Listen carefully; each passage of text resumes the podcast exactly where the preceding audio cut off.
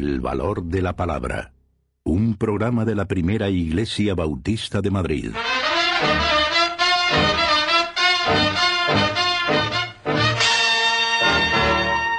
Muy buenas tardes y bienvenidos al Valor de la Palabra.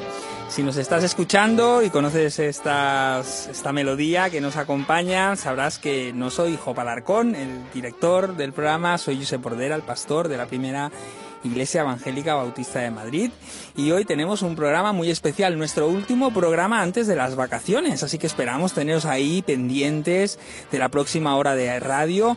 Una hora con mucho futuro por delante, porque hoy especialmente hablaremos de los jóvenes y de la juventud. Y para ello me acompañan tres jóvenes de, de nuestra iglesia, tres jóvenes bien preparados, tres jóvenes eh, muy inteligentes que esta tarde eh, conversarán, eh, conversaremos juntos sobre la juventud. Los quiero presentar. Tenemos aquí a Felipe, que lo tenemos a mi izquierda. Buenas tardes, Felipe. Muy buenas, encantado de estar aquí otra vez. Me alegro de verte. También tenemos a Dani. Muy buenas tardes, Dani, Buenas bienvenido. tardes. Y tenemos a Elena aquí a la derecha. Hola, buenas tardes. Muy buenas tardes a los tres. Muchas gracias por asumir el reto y acompañarnos en este, en este tiempo. Como siempre hacemos, eh, los viernes por la tarde empezamos nuestro programa. Eh, vamos a empezar leyendo una noticia. Así que os voy a presentar una noticia que se titula Los jóvenes lo tienen más difícil que nosotros. Eh, la rescaté de un portal que se llama News Euro, pero también aparecía en el país eh, la misma noticia. Y es una entrevista a Ignacio, Ignacio Conde Ruiz, economista, que escribe así.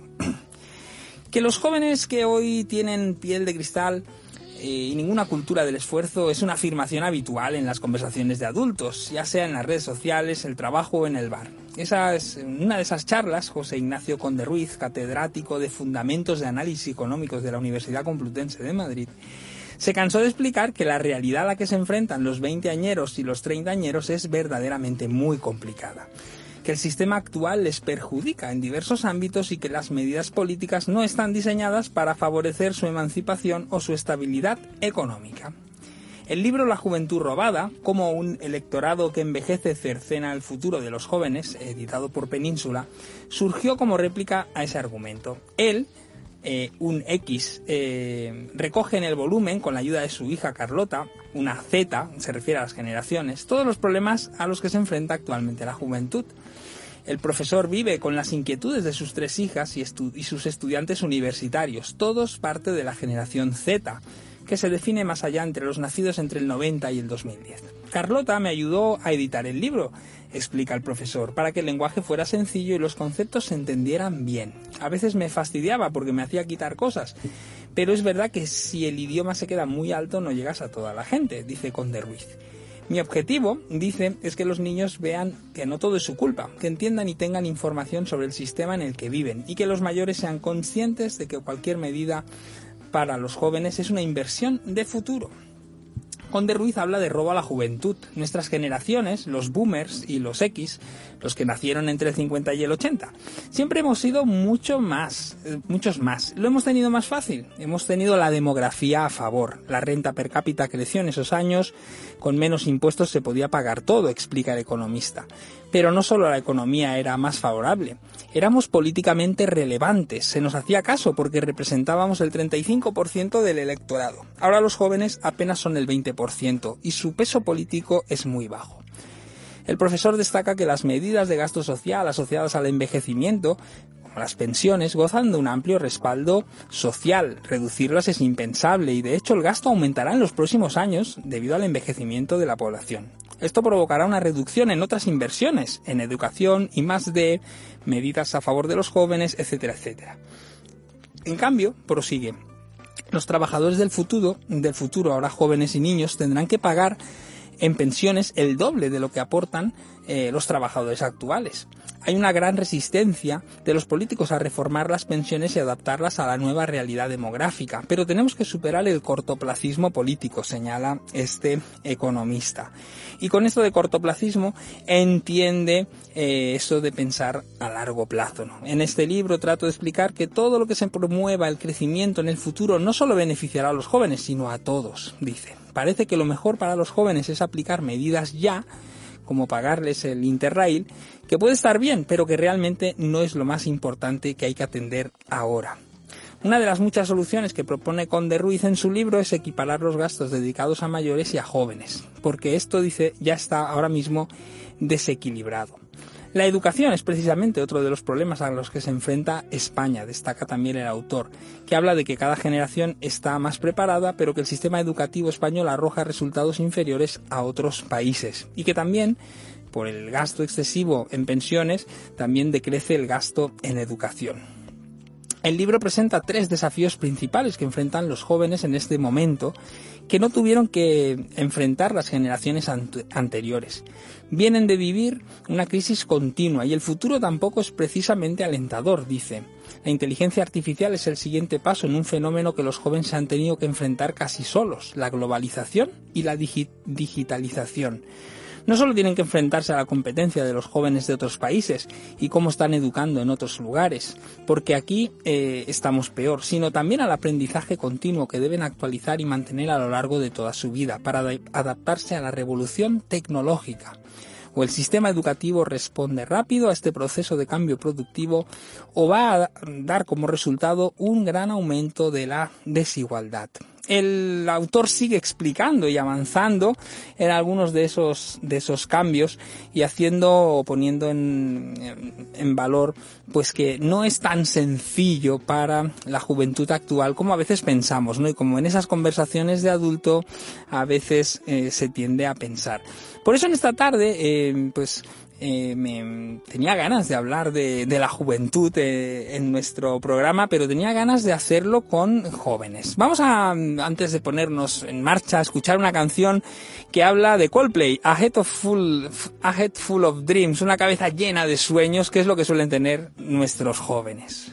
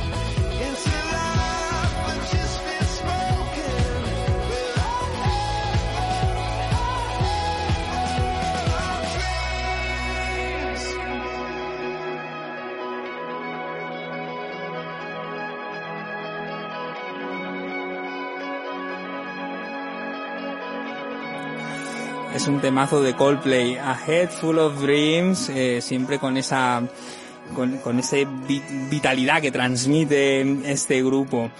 Los jóvenes tienen la cabeza llena de sueños, llena de proyectos, llena de ilusiones, pero también, como recogía la noticia, se nos presenta un futuro a veces incierto, ¿no? Vivimos en una época, especialmente después de la crisis del 2007, donde todo parece que se mueve en esos espacios de incertidumbre. Yo no sé cómo os sentís vosotros con la vida que tenéis por delante, si sois optimistas, pesimistas, cómo lo veis vosotros, cómo lo ven los jóvenes que os rodean. Eh, no sé si alguno quiere abrir fuego, Felipe.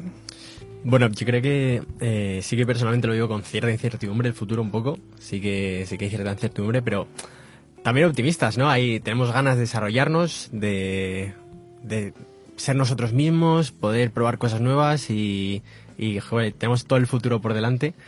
O sea que yo personalmente sí que sí que comparto esa opinión. No sé qué pensáis vosotros. Yo eh, la verdad es que también lo veo un poco con incertidumbre y hay muchas veces en las que necesito como le pregunto a mi padre como qué va a pasar y encuentro mucha calma en cuando él me dice como que bueno se han salido de peores situaciones tú también vas a poder eres totalmente capaz entonces eh, intento confiar en que bueno yo tengo toda la capacidad de salir adelante entonces creo que voy a poder a ver, yo personalmente lo veo con mucho optimismo, pero de lo que sí que me he dado cuenta es de que al final estamos como muy radicalizados. O sea, la gente es súper optimista con su futuro, pensando que todo va a salir genial y que todos los proyectos van a funcionar, o súper pesimista con no hay trabajo, no voy a ser capaz de salir adelante, no voy a conseguir trabajo de lo que estudio.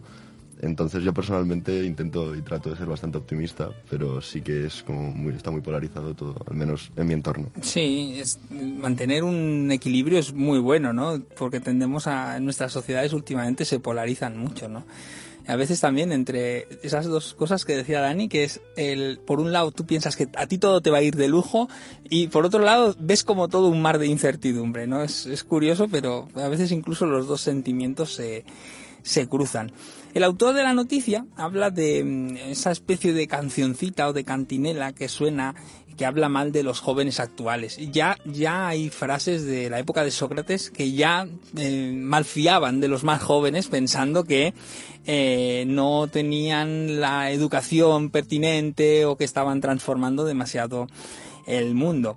Cuando el autor habla en, la noticia de, esas conversaciones entre sobre adultos o sobre jóvenes, él dice que no tenemos en cuenta que las de alguna manera las cartas que les han tocado a los veinteañeros ahora mismo eh, son peores que las que le tocaron a la generación que nació entre los 50 y los 80. No sé vosotros cómo lo veis eso, si si os sentís así de alguna manera, como que estáis en un momento que es más difícil que otras épocas, o no, o también en comparación con, vuestros padres o con las personas que conocéis eh, que son como yo, de los 80.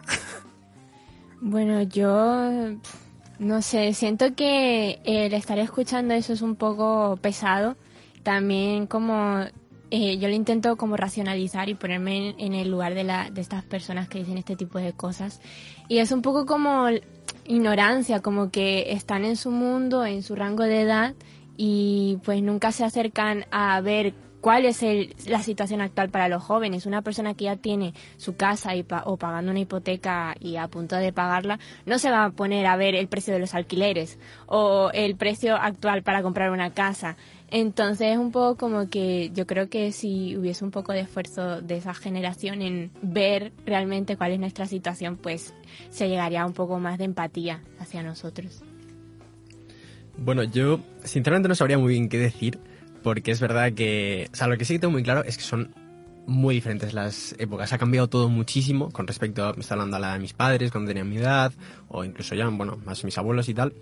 Pero hay, evidentemente, hay nuevos obstáculos, pero también creo que hay nuevas oportunidades que, con las que ellos no contaban. O sea, hoy en día nosotros tenemos una habilidad de comunicación, unas capacidades de comunicación que eran impensables y podemos igual llevar a cabo ideas, proyectos con una facilidad impresionante que en esa época no, pero otros obstáculos. No, no sabría decir muy bien por eso porque son, son diferentes, épocas diferentes.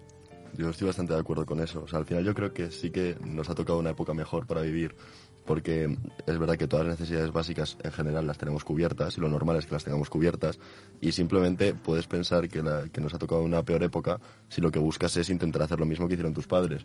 O sea, quizá para meterte al mundo de la construcción ahora mismo como en la época del boom pues no es el mejor momento y si lo que pretendes es eso, te va a ir peor. Pero yo creo que hay un montón de oportunidades y como decía Felipe también, todo el tema de las redes sociales, la capacidad de comunicar, la capacidad de informarte es mucho mayor. Entonces yo creo que vivimos en un mundo mejor pues, por lo general. Es interesante. Yo, yo, también, yo soy muy optimista eh, respecto al, al, mundo. Yo creo que vivimos en aquí, al menos en, en, nuestra, nuestra parte occidental del mundo, yo creo que vivimos en el mejor de los escenarios a lo largo de toda la historia. Por ejemplo, solamente el considerar que no tenemos guerra desde hace muchos años, ¿no? En, Europa o en una parte de Europa, ¿no? Por ejemplo, es algo que, a lo que no estábamos acostumbrados, ¿no? Eh, o sea que por un lado yo, creo que sí. Me imagino que de todo esto el, el gran que es a saber que estamos en constante cambio. No sé si habéis leído alguna vez ese libro ¿Quién se ha llevado mi queso? que habla de aquellos ratones eh, y unos son creo que son como dos eh, gnomos o algo así, dos ratones a los que les cambian un queso de sitio. El queso realmente ha desaparecido porque se lo han comido. Entonces ellos tienen que aprender que la vida está llena de cambios, ¿no? Y yo creo que así como lo planteáis me parece que es, es muy inteligente, ¿no? Plantear que, oye, son épocas distintas, tenemos que asumir los cambios y los retos. Y hablando de retos, no sé vosotros cómo los veis, porque podríamos hablar en la noticia, eh, cuando la leíamos, aunque no la leímos entera porque es un poco larga, pero habla de los retos que enfrentan los nuevos jóvenes. Retos, algunos de ellos que dice que ya no, que no los ha enfrentado ninguna generación antes. Retos como la inteligencia artificial, que está encima de la mesa, la tecnología, el cambio climático, eh, el acceso a la vivienda en nuestro tiempo, eh, la política. No sé cómo os veis delante de todos estos retos, como jóvenes vosotros y los jóvenes que os rodean. podríamos empezar por, lo que queráis, pero por ejemplo, yo que sé, frente a lo que es la vivienda, por ejemplo, que es algo tan importante. A ver, yo con el tema de la vivienda, lo que creo es que sí que es verdad que se está yendo un poco de las manos, porque al final la vida se alarga, la gente vive cada vez más, hay menos oferta para una sociedad que sigue creciendo y al final los precios van subiendo. Eh, sí que es verdad que veo, yo personalmente veo completamente desorbitado el precio medio de la vivienda para el salario medio que, hay en nuestro país. yo cuando miro pisos o cualquier cosa y veo lo que se cobra de media en España, digo, o sea, si te dicen de toda la vida que los responsables no gastarte más de un tercio en la vivienda y estoy teniendo que gastarme el 90% de mi presupuesto en el alquiler, igual hay un problema, ¿no? Entonces sí que creo que es algo que no depende tanto de nosotros como jóvenes, porque al final no creo que tengamos la capacidad de regular el mercado con 20 años, pero sí es algo a lo que tendremos que hacer frente cuando crezcamos, desde luego. De hecho, creo que hace 30 años o 40, un piso, el valor de un piso se pagaba en, con dos años de sueldo, del salario habitual. Y ahora se necesitan unos 10 años del salario, de todo, el, todo tu salario para poder pagar lo que cuesta un piso ahora mismo. Hay más retos, por ejemplo, la inteligencia artificial. No sé cómo lo veis este tema, si os preocupa o no. Eh, yo como estoy estudiando diseño gráfico y es un tema que sale bastante en la carrera porque al final tenemos un montón de, bueno, ahora con el chat GTP y DaVinci y tal, pues se, se habla mucho en, en la carrera de, ay, nos van a sustituir y tal. Y yo lo veo algo como, es una herramienta y es simplemente saber adaptarse a, como usted ha dicho, que hay cambios y hay que adaptarnos a estos cambios. Y así como un miedo para mí no lo es, siento que es cuestión de adaptarse y ver cómo se van desarrollando estas herramientas porque es verdad que están en un estado muy prematuro, no nos van a conquistar las máquinas y no nos van a sustituir las máquinas porque para que la máquina funcione necesitas un ser humano. Entonces, a veces siento que es un poco alarmista, pero en relación con la inteligencia artificial y la tecnología, yo creo que como generación estamos muy preparados para adaptarnos y tomar el toro por los cuernos. bueno, es que somos muy alarmistas en general, no sé qué os parece, pero lo que sí que es cierto es que en los últimos años vivimos en un tipo de sociedad que nos alarman casi por todo. O sea, ahora incluso la meteorología se ha convertido en algo que alarma constantemente. La AEMET nos avisa de las nuevas danas, de no sé qué, todo parece que va a ser como una catástrofe. Antaño decían que era la época del año, ¿no? Cuando vivías una ola de calor, como por ejemplo de esta semana, y ahora en mi móvil aparece, ojo, alteración potencial debido a las temperaturas, ¿no? Entonces parece que como todos son mensajes muy, muy alarmantes. Hay otros retos, por ejemplo, como el de el reto del acceso al trabajo. No sé cómo lo estáis viendo vosotros que sois estudiantes los tres. Bueno, sí, el trabajo la verdad que es algo que, que tenemos yo creo muchos en la cabeza. Sobre todo, pues, como esta edad que tienes que empezar a entrar en ese mercado laboral, que a veces se hace tan complicado difícil con unas condiciones que a veces no son las adecuadas.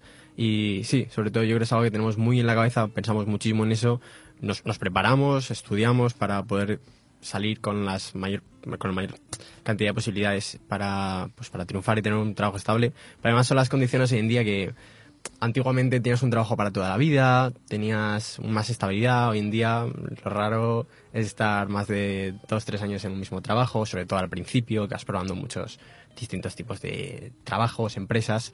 Entonces sí que, sobre todo hay ese clima de, inestabilidad a corto plazo. Es decir, yo ahora mismo tengo 20 años, sé que hasta los 20 largos, 28, 29, pues igual no voy a estar estabilizado como tal.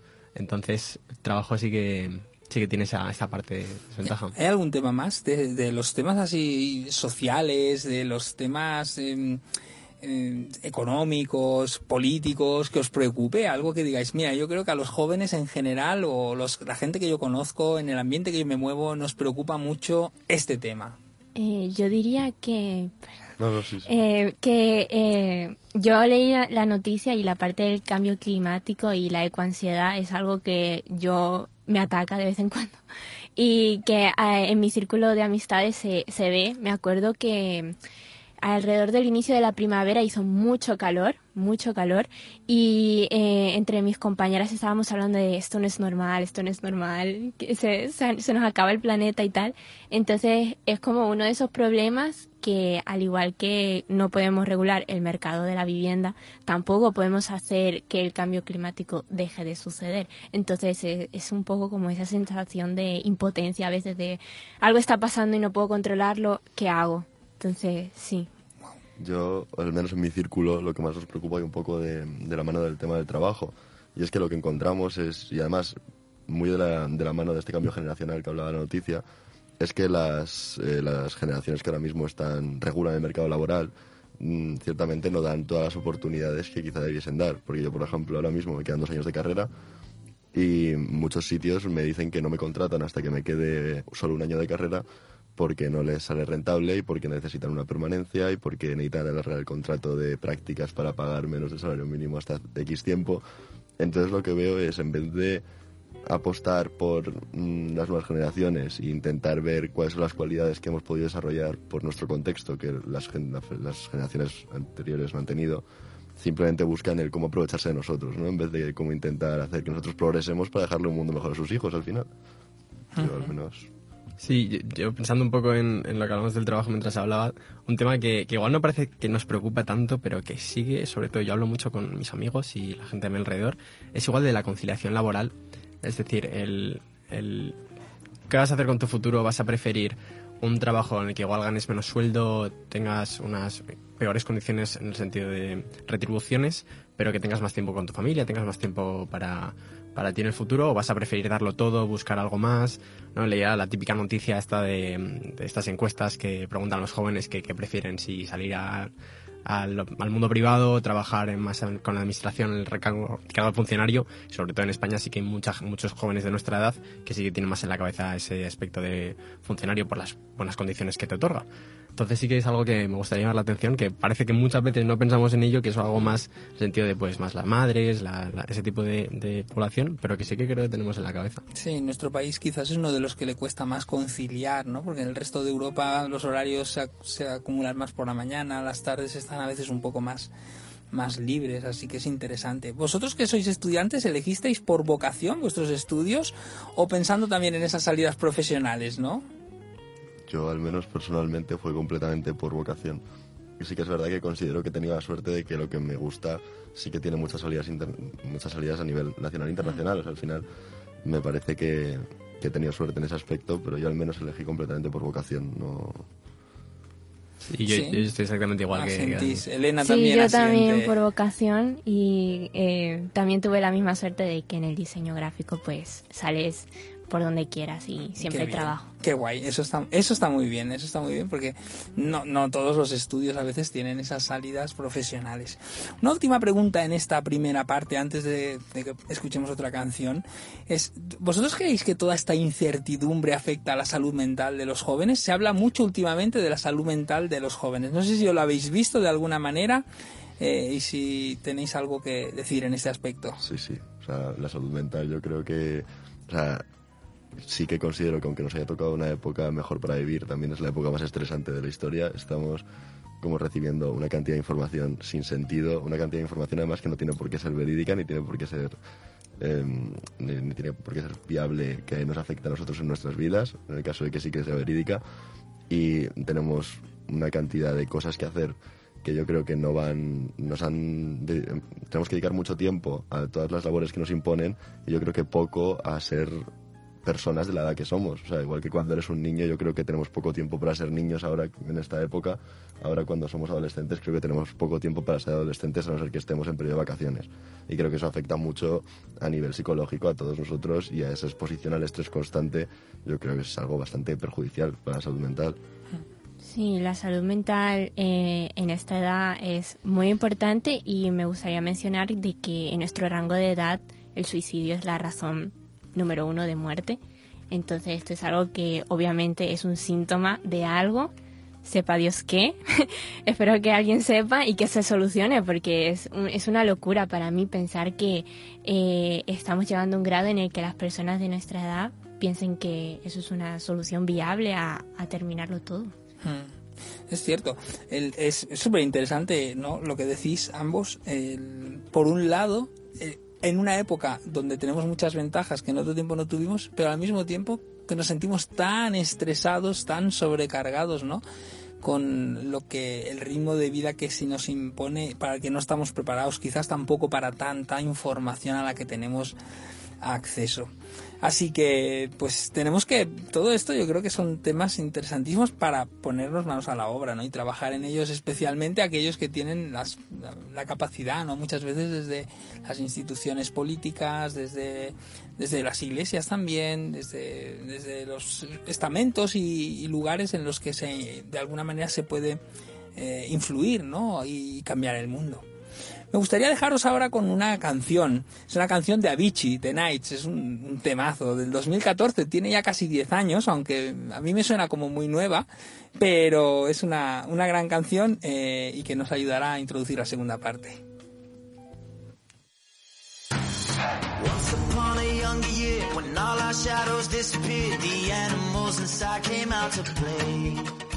Went face to face with all our fears, learned our lessons through the tears, made memories we knew would never fade. One day my father,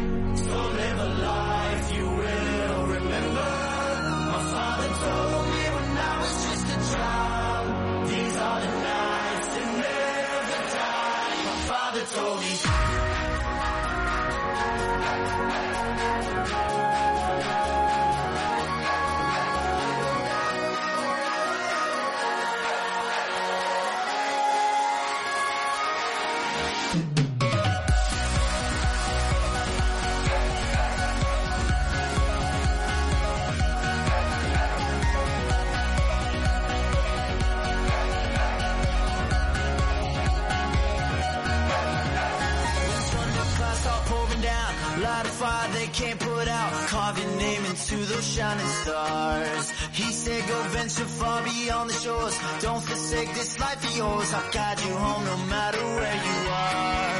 One day my father, he told me, son, don't let it slip away. When I was just a kid, I heard him say, when you get older, your wild heart will live for younger days. Think of me if ever you're afraid. He said one day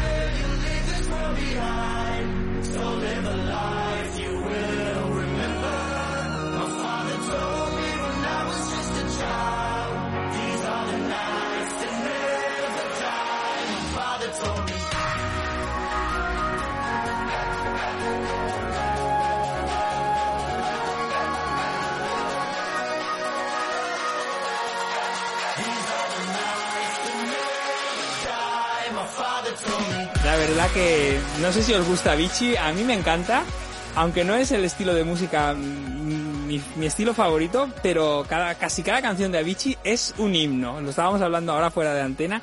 Tiene, tiene algunos elementos que quizás podríamos incluso conectar con la himnología clásica eh, cristiana en el sentido de que eh, reproducen algunos elementos en esos conciertos eh, que tienen también elementos que, parecen de- del mundo religioso. Es interesante, pero eso es para otro programa, no va a ser para este.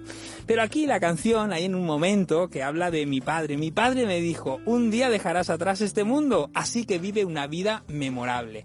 Muchas veces a nuestra juventud, a nuestros jóvenes, lo vemos mucho en las redes, se nos anima a vivir una vida memorable, una vida épica, una vida que deje rastro, toda esta literatura de, la autoayuda, del coaching, nos invita constantemente a ello, a, pasar por la vida, por el mundo, dejando huella, etcétera, etcétera.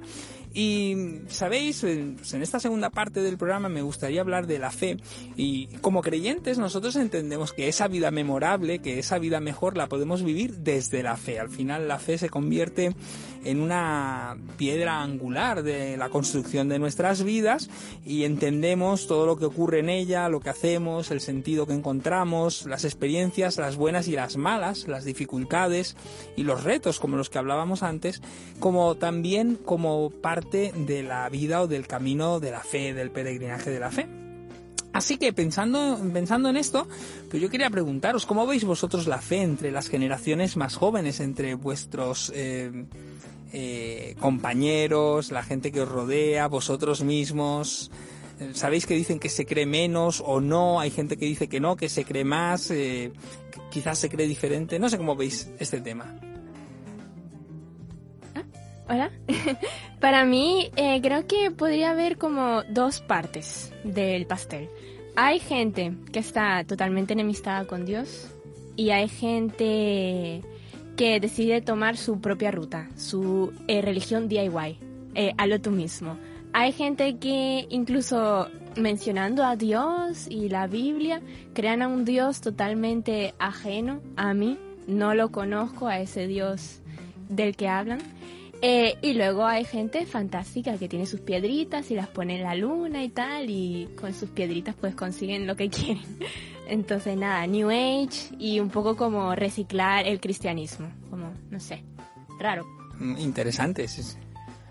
Pues sí, hay, hay de- es lo que decía Elena, hay de todo. Gente sorprendentemente espiritual, otros que igual no quieren saber nada, pero yo sí que diría que, que hay, por lo que yo veo a mi alrededor, sí que la gente busca y realmente necesita y sí que está buscando algo detrás. Luego igual esas veces como al no encontrar o lo- algo que te satisfaga del todo, sí que se puede llegar a convertir en más que rechazo, indiferencia. Pero, pero sí, espiritualidad y fe sí que, sí que se vive. La gente, lo- los jóvenes lo, lo buscamos. Yo al menos lo que veo es que mucha gente se frustra por intentar encontrar antes de, de seguir todo el camino que eso, que eso conlleva, ¿no? Que mm, tienen una imagen ellos preconcebida que se han hecho ellos mismos de que ser cristiano es siempre estar feliz, que no te pase nada malo, que todas las cosas malas se van a pasar porque sí, porque no hay que hacer nada. Y claro, luego cuando empiezan ese camino se encuentran con que la realidad es diferente, ¿no? Que al final tal y como yo lo entiendo, Dios nos ha dado unas directrices para vivir una vida plena y una vida bien vivida, pero que depende de ti el hacerlas o no, y que eso no quiere decir que tu vida vaya a ser un camino de rosas sin ningún tipo de problema.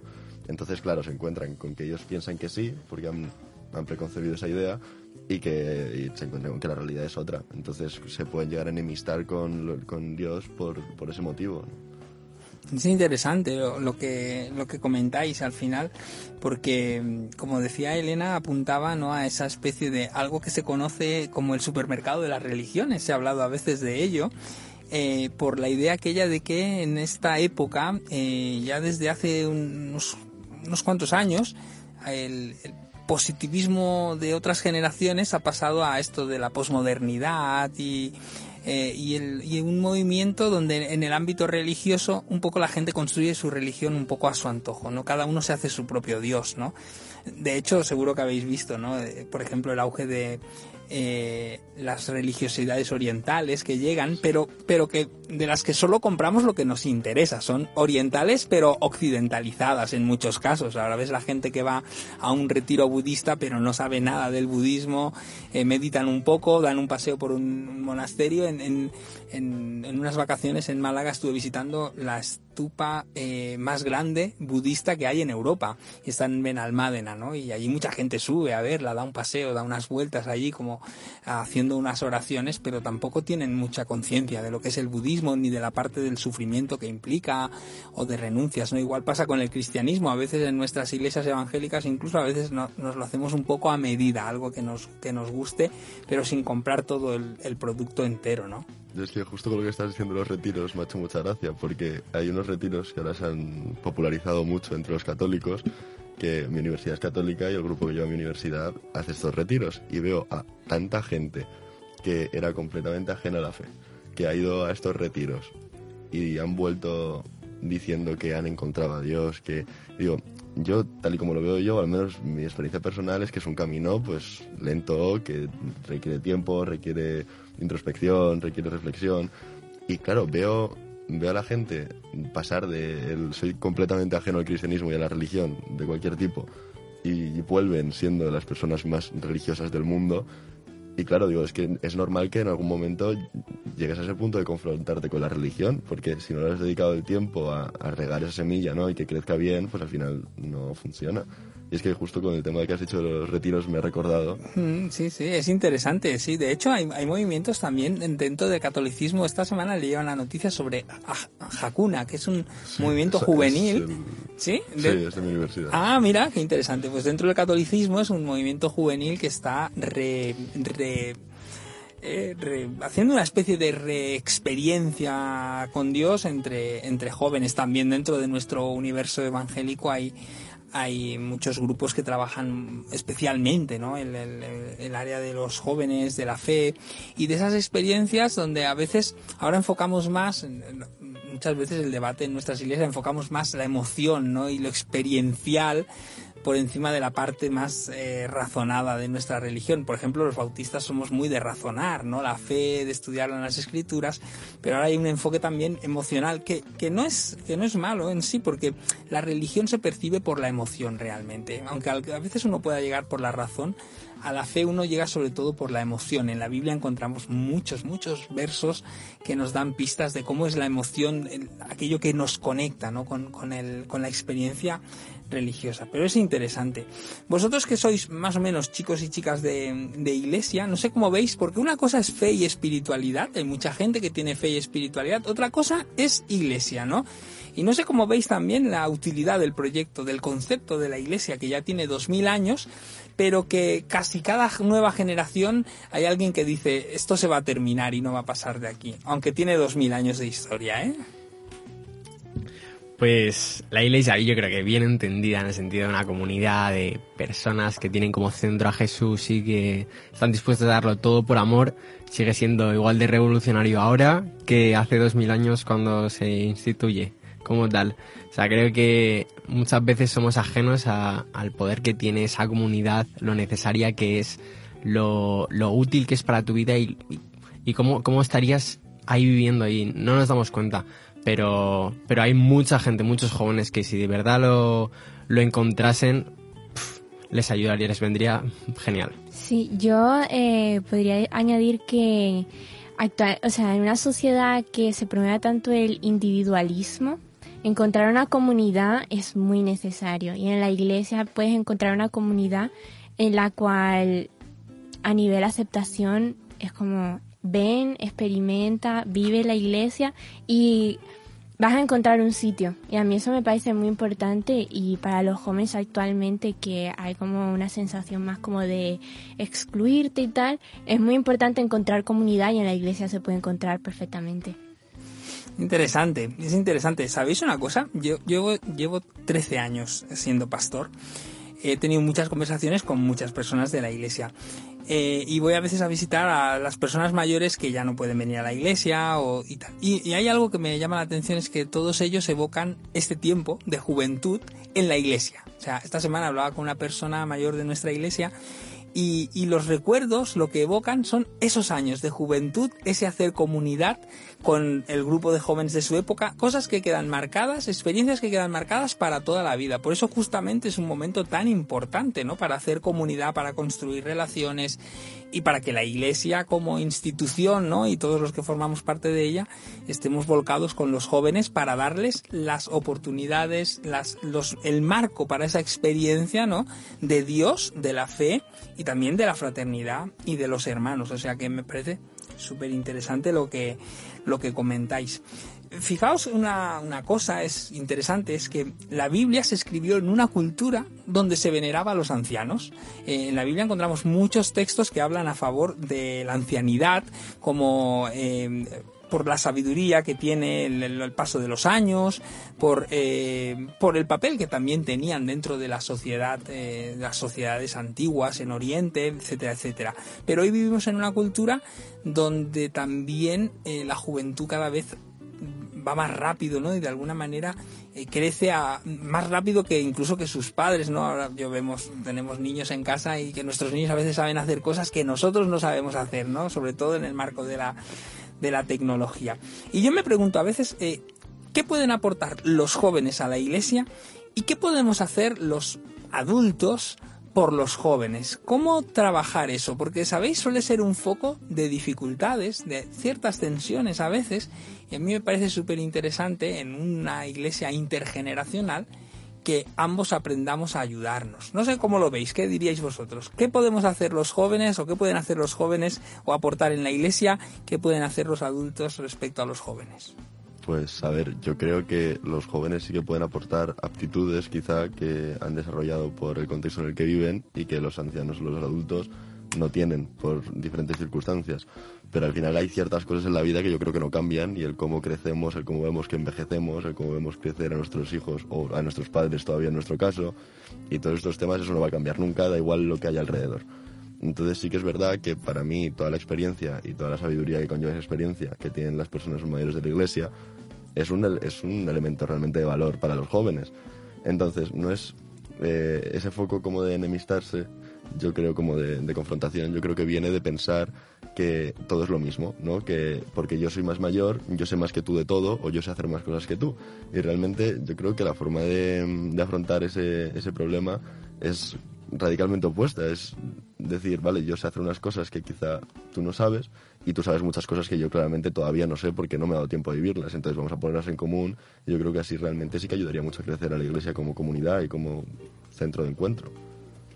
Ostras, yo creo, yo estoy súper de acuerdo con lo que has dicho al principio, que, que podemos aportar lo mismo que se va aportando dos mil años, que es amor, entrega, compromiso, eh, afecto a las personas pero que, que, sí, que sin duda también podemos traer frescura, energía, no sé, me, me, me, sale eso en la cabeza un poco creatividad, igual nuevas, nuevas ideas, eh, pero sobre todo yo diría que una cosa que igual tenemos nosotros, que la gente mayor ya en las iglesias igual les cuesta más, es ser ese especie de puente con las nuevas generaciones, con la propia sociedad, eh, que a veces falta en las iglesias, porque el poder hacer ese ejercicio de comprensión, saber cuáles son las necesidades de, la, de, de quienes nos rodean, y buscar maneras de afrontar esas necesidades y poder estar ahí para ellos.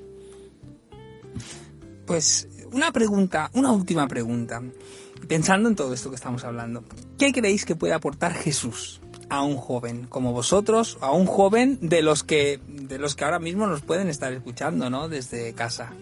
Eh, para mí lo que puede aportar Jesús a una vida joven sería estructura, guía, tipo un, una luz al final del camino porque actualmente hay muchos caminos, mucha confusión y para mí lo mejor de ser cristiana es tener un, un punto de partida y un punto final y tener algún tipo de estructura eh, totalmente posible de seguir.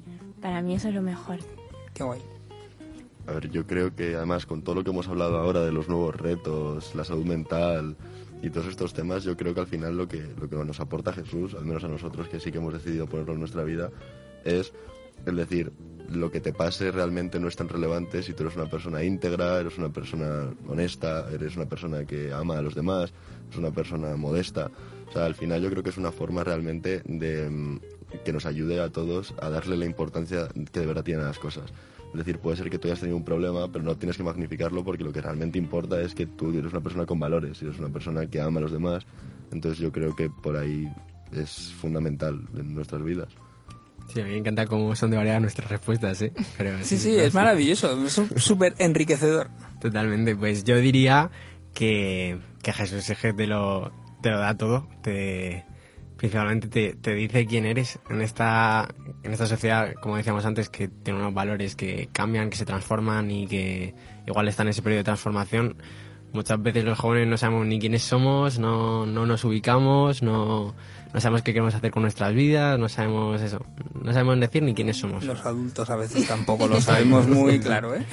Pues eso, Jesús entra ahí y te dice realmente quién eres. O sea, te da una identidad que, que va a ser para siempre. Y descubres cuál es tu sitio, y descubres cuál es tu propósito, cuál es tu significado. Y un poco es esa vida memorable de la que hablamos al principio de la canción. Que esa sí que es de verdad una vida memorable. Te enseña cuál es la vida memorable de verdad. Claro, por eso llevan o llevamos dos mil años de esta historia y la gente se sigue convirtiendo, porque aún hoy la gente y gente joven se sigue convirtiendo a Jesús porque al final encuentran en él esa vida memorable.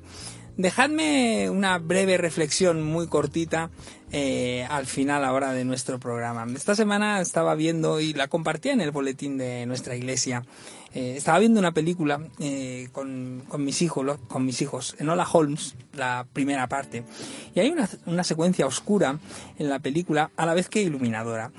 Hay una anciana aristócrata que se arma con una escopeta en un momento de la película para matar a su nieto. En todo el misterio que envuelve la película no se sabe exactamente qué va a pasar, quién es el que está intentando matar a aquel chico joven eh, de una familia muy acomodada y que es miembro de la Cámara de los Lores de Londres. Porque la anciana quiere matarlo porque el chico votará a favor de una reforma política de la que ella está en contra, porque terminará con algunos privilegios de toda la vida.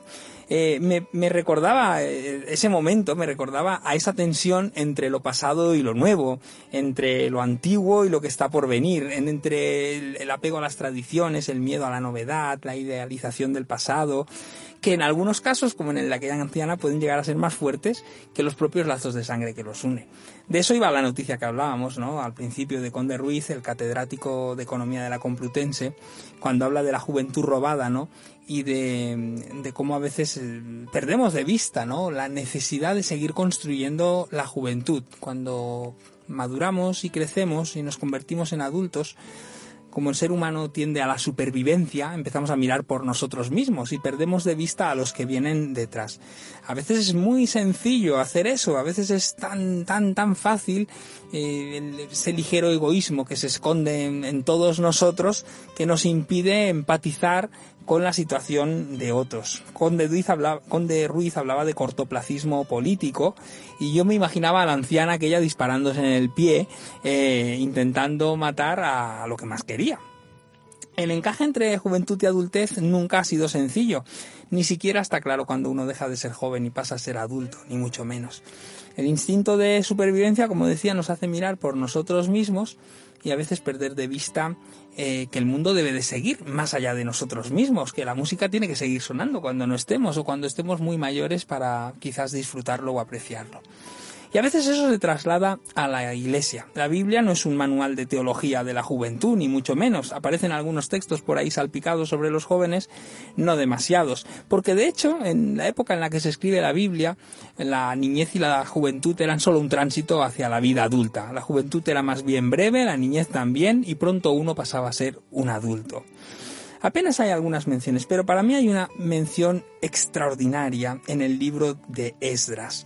Dice que todo el pueblo aclamaba con gran júbilo y alababa al Señor porque se echaban los cimientos sobre la casa del Señor. Muchos de los sacerdotes, levitas, jefes de familia, ancianos que habían visto el primer templo, al ver cómo echaban los cimientos de este segundo, lloraban en alta voz, mientras otros muchos daban grandes gritos de alegría. No se podía distinguir el clamor de los gritos de alegría de las voces de llanto, porque el pueblo clamaba con gran júbilo. En este momento en el libro de Esdras pasa una cosa. Los más ancianos lloran porque el templo, el antiguo templo de Salomón, había quedado destruido, habían sufrido con ello y habían visto la pérdida. Los más jóvenes gritaban de alegría porque se estaba construyendo un nuevo templo. Y allí se funden las lágrimas y las alegrías. Las tristezas de la vida y las esperanzas del futuro que se abre delante. Y así es la vida. Constantemente en nuestras sociedades, en nuestras iglesias se funden esas lágrimas de lo que hemos dejado atrás, de lo que ya ha pasado, de los sufrimientos que nos trajeron hasta aquí y las alegrías, las esperanzas, las expectativas y los sueños de lo que se abre por delante. La alegría por el futuro de unos es la tristeza de lo que pasó para otros. Juventud y adultez se relacionan de esta manera, en esta especie de llanto indescifrable. Para nosotros no habrá iglesia sin juventud, igual que no habrá futuro sin jóvenes. El presente a veces nos engaña y miramos así como si fuera una foto de una instantánea por un momento, pero no podemos perder el tiempo, ninguno de nosotros que escuchamos ahora el programa, con nuestros jóvenes, con nuestros adolescentes, con nuestros niños, porque al fin y al cabo hablamos de eso, nuestros hijos y de nuestros nietos, y su futuro es también hoy nuestra responsabilidad. Así que pensemos en ello todos. Muchas gracias chicos por venir y acompañarnos en esta tarde. Me ha alegrado muchísimo teneros aquí, que podáis disfrutar del programa y disfrutar con vosotros también. ¿Queréis decir algo? Tenéis un segundo para despediros brevemente. Pues muchísimas gracias y que un placer. Sí, muchísimas gracias por invitarme. Eso es un placer, gracias. Pues ahora os mandamos un abrazo a todos. Os queremos recordar que las opiniones que vertimos aquí son nuestras opiniones, no son las de nuestra iglesia. Os queremos invitar a que vengáis y nos visitéis en la iglesia en algún momento, la primera iglesia evangélica bautista de Madrid, que se encuentra en la calle General Laci 18, justo al lado de la estación de Atocha. Estamos muy bien ubicados. Y también recordaros que, como decíamos al principio, es nuestro último programa antes del verano. Os deseamos un feliz verano. Disfrutad mucho del verano, leed mucho, aprovechad el tiempo, desconectad de los estreses de la vida y esperamos vernos o escucharnos pronto aquí de nuevo en las ondas de Dynamic Radio. Gracias Carlos, un saludo a todos.